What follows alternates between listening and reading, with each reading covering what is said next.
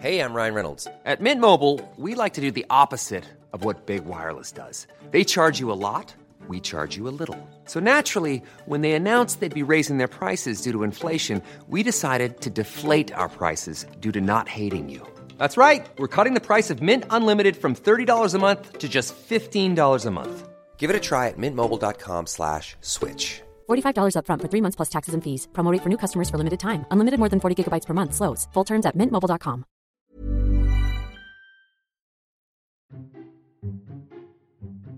Esto es Memorias de Pez, un podcast en el que hablamos de historia y geopolítica de forma clara, sencilla, objetiva y sobre todo muy divertida.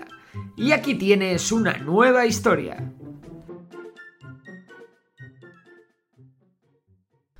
La humanidad, una vez más, está tropezando con la misma piedra y está fracasando como especie. Lo que parecía una maniobra más de Rusia para presionar a Ucrania y a la OTAN ha desembocado en una guerra convencional en la que Rusia no ha dudado en invadir Ucrania. Hay muchas preguntas aún sin contestar, pero una de las más frecuentes es sin duda la siguiente. ¿Habrá una tercera guerra mundial? Pues hoy vamos a intentar contestar a esta pregunta de la forma más analítica posible. 1. La disuasión nuclear. Hasta 1945 cualquier conflicto entre potencias podía desembocar en una guerra mundial. Más allá de las dos guerras mundiales que todos conocemos, han habido otra serie de conflictos en los que las grandes potencias mundiales se han enfrentado entre sí, como la Guerra de Sucesión Española o la Guerra de los Siete Años. Sin embargo, con el tiempo, el progreso tecnológico ha hecho que estas guerras sean cada vez más destructivas, y los países que se enfrentan entre sí cada vez tienen menos que ganar. A partir de 1945, con la aparición de la bomba atómica y la posterior carrera armamentística, en la que las principales potencias mundiales se armaron hasta los dientes con miles de cabezas nucleares, las guerras mundiales dejaron de tener sentido. ¿Por qué? Bueno, como decía, hasta entonces, en las guerras entre potencias, a pesar de ser duras para todos, se podía salir ganando. Por ejemplo, Estados Unidos salió reforzada de la Segunda Guerra Mundial.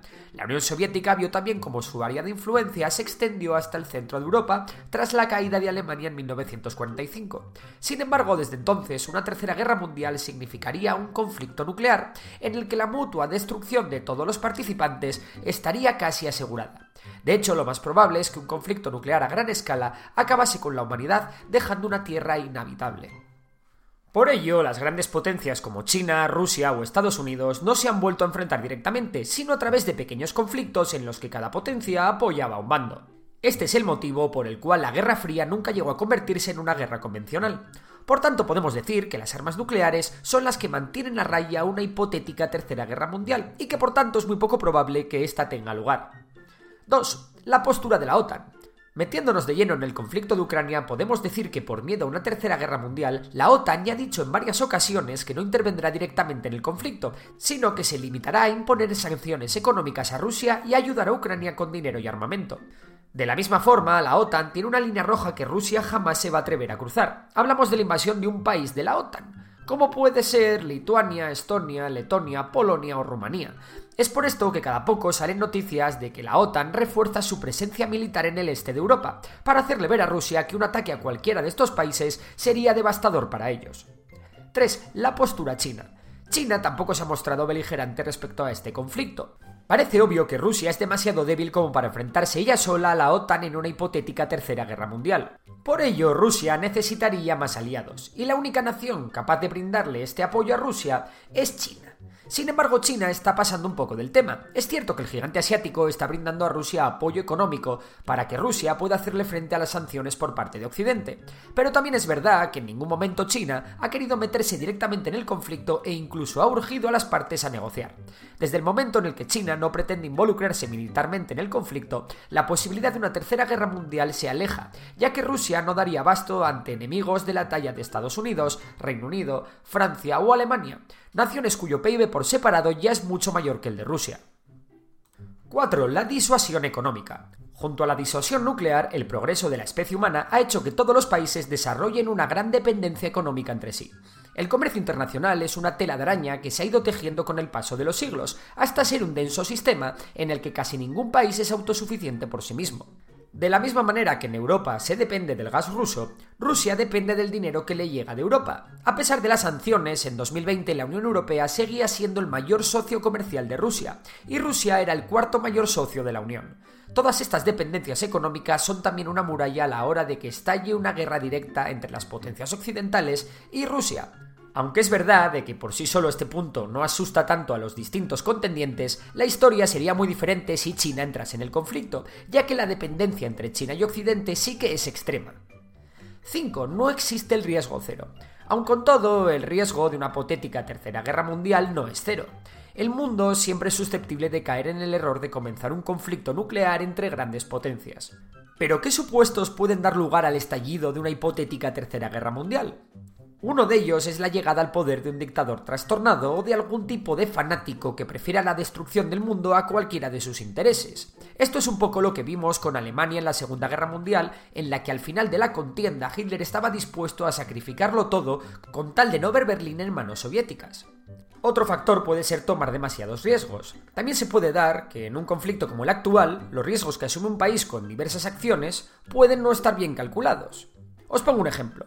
Imaginaros que Putin asume que la OTAN no se va a atrever a iniciar acciones hostiles si éste invade un país pequeño como Estonia. Sin embargo, la OTAN puede decidir defender a su Estado miembro con todo, y eso podría desencadenar una guerra a gran escala. Otra razón puede ser un accidente nuclear o de cualquier otro tipo que haga estallar un conflicto. Y por último, puede ocurrir que una nación consiga un avance tecnológico y o armamentístico que le permitiese ganar la guerra sin ser alcanzado por sus enemigos, lo que también le dará incentivos para iniciarla.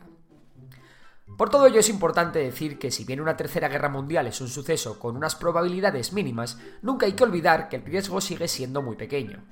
Pero existe. No obstante, nada parece indicar que la guerra entre Rusia y Ucrania vaya a desembocar en una tercera guerra mundial, pero no por ello hay que perderla de vista. Por eso y por mucho más, en Memorias de Pez, seguiremos informando de todo lo que vaya a pasar de aquí en adelante con el conflicto mediante podcast en Spotify, vídeos en YouTube y directos en Twitch. Si te ha gustado el vídeo ya sabes que puedes suscribirte al canal, darle a like, compartirlo y si te gusta la economía puedes seguir a Memorias de Tiburón. Por lo demás, un saludo y hasta la próxima.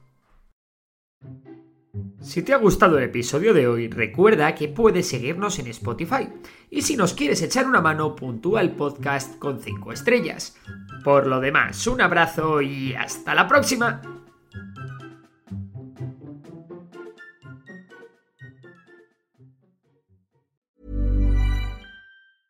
Hi, I'm Daniel, founder of Pretty Litter. Did you know cats tend to hide symptoms of sickness and pain? I learned this the hard way after losing my cat, Gingy. So I created Pretty Litter, a health monitoring litter that helps detect early signs of illness by changing colors, saving you money and potentially your cat's life. Pretty Litter is veterinarian developed, and it's the easiest way to keep tabs on your fur baby's health right at home. Go to prettylitter.com and use code ACAST for 20% off your first order and a free cat toy. Terms and conditions apply. See site for details.